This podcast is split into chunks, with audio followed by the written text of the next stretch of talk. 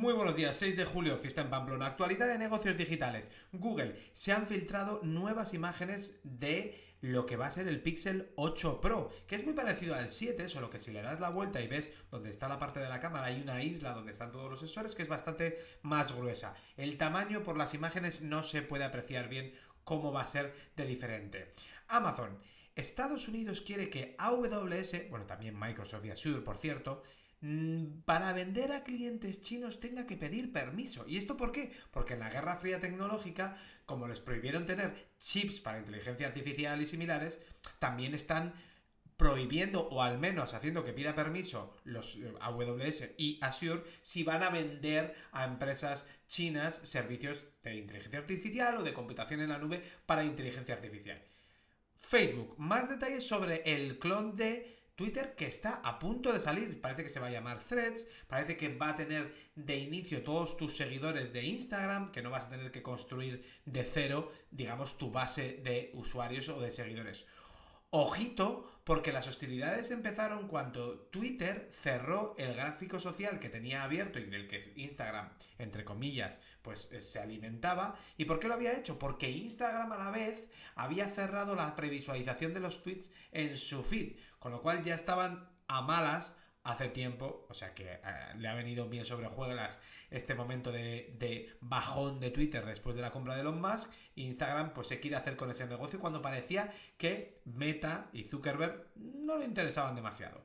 Por cierto, que Meta está perdiendo la batalla judicial de anticompetencia en Alemania y, y aquí lo relevante es que el regulador de antimonopolios ha dicho que en el mercado de los datos mm, está jugando de manera injusta con la ley del GDPR, porque no hay un consentimiento libre básicamente para que la gente diga pues sí o no eh, utiliza mis datos, porque como si no le das datos ellos no monetizan y dicen que entonces no hay servicio. Y eh, está levantando la bandera con, con, respecto a Facebook de cómo se está posicionando en el mercado. Es decir, que es líder y encima no cumple con la GDPR y está abusando de su posición dominante para no permitir la libre competencia.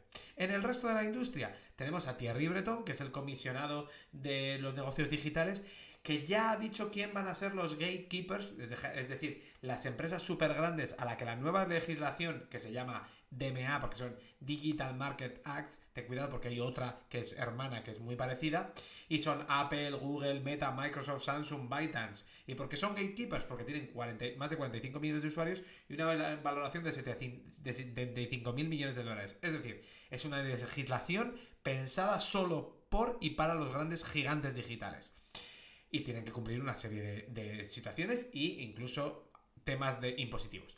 El CEO de Yahoo ha dicho que va a salir Yahoo en bolsa en breve. De nuevo, o sea, Yahoo de 1990 y, ¿eh? antes de las crisis.com era, fue había sido parte de Verizon y similares, habían hecho un spin-off, es decir, la habían dividido y sacado y, no cotizaba en bolsa porque digamos que era privada, y entonces el nuevo CEO ha dicho, oye, que ya es rentable y la voy a volver a sacar en bolsa, pues un tema de nostalgia digital.